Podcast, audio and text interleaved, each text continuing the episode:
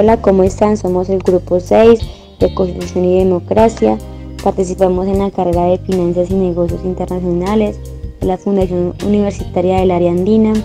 en la cual les vengo a presentar los integrantes del grupo, que somos Néstor Gerardo Espinosa Rojas, Óscar Antonio Sánchez, Cindy Giselle Suárez, Teo Enrique Cervantes, Valentina Rodríguez y quienes habla yo, Alexandra Pierre Adentro.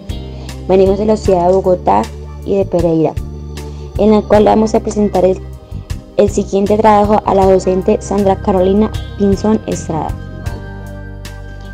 El seguimiento y la evaluación que se aplica a la gestión pública y o distrital no son efectivas, dado que los resultados que se obtienen al momento de revisar los índices de gestión son muy bajos y se ha distribuido casi en su totalidad el presupuesto anual, donde se cuestiona si de verdad se cumple con lo pactado en cada periodo o si se da por perdido el presupuesto y los avances que pueda tener la ciudad o el municipio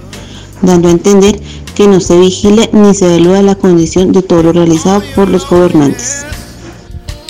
En la que se ve vulnerados los derechos fundamentales de la sociedad, específicamente el artículo 11 de la Constitución Nacional, el derecho a la vida. Por ejemplo, las constantes violaciones por parte de los grupos armados ilegales con los carrobomba detonados en las ciudades como Cúcuta Norte de Santander el mes pasado,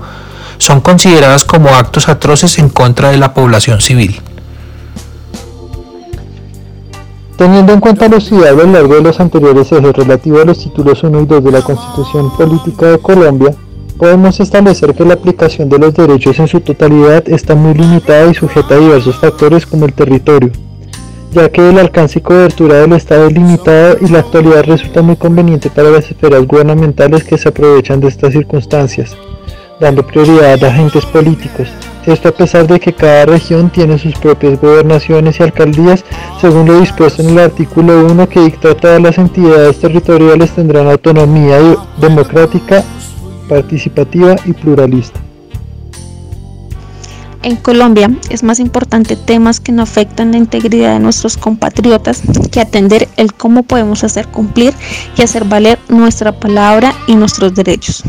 Los entes reguladores como lo son algunos de ellos el Instituto Colombiano de Bienestar Familiar, Defensoría del Pueblo y Contraloría, entre otros, no siempre están en la mejor disposición de ayudarnos a hacer valer lo establecido por el Estado, como por ejemplo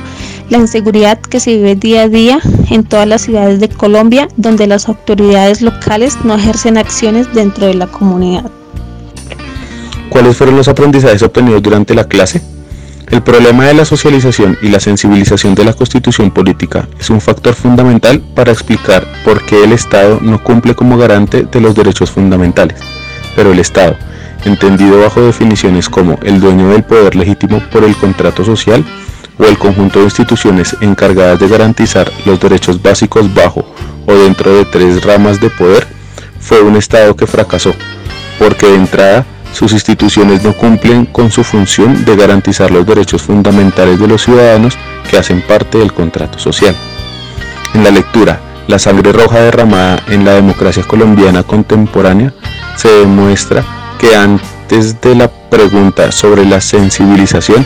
hay un problema de fondo que es, la efectividad del Estado y sus instituciones en la capacidad para garantizar una serie de derechos.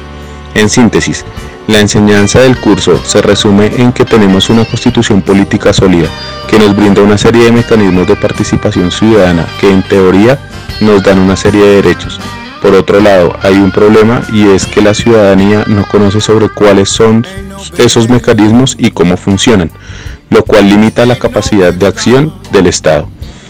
Pero, el gran, pero la gran conclusión se halla en que la historia nacional demuestra que ha sido imposible que el Estado y sus instituciones garanticen los derechos básicos en Colombia por temas de ausencia territorial.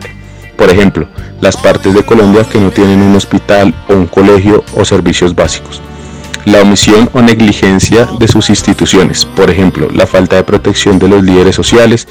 y el esclarecimiento de sus asesinatos, o la culpabilidad de sus mismas instituciones, como el caso de la policía en el paro nacional o del ejército en la ejecución de civiles en los mal llamados falsos positivos.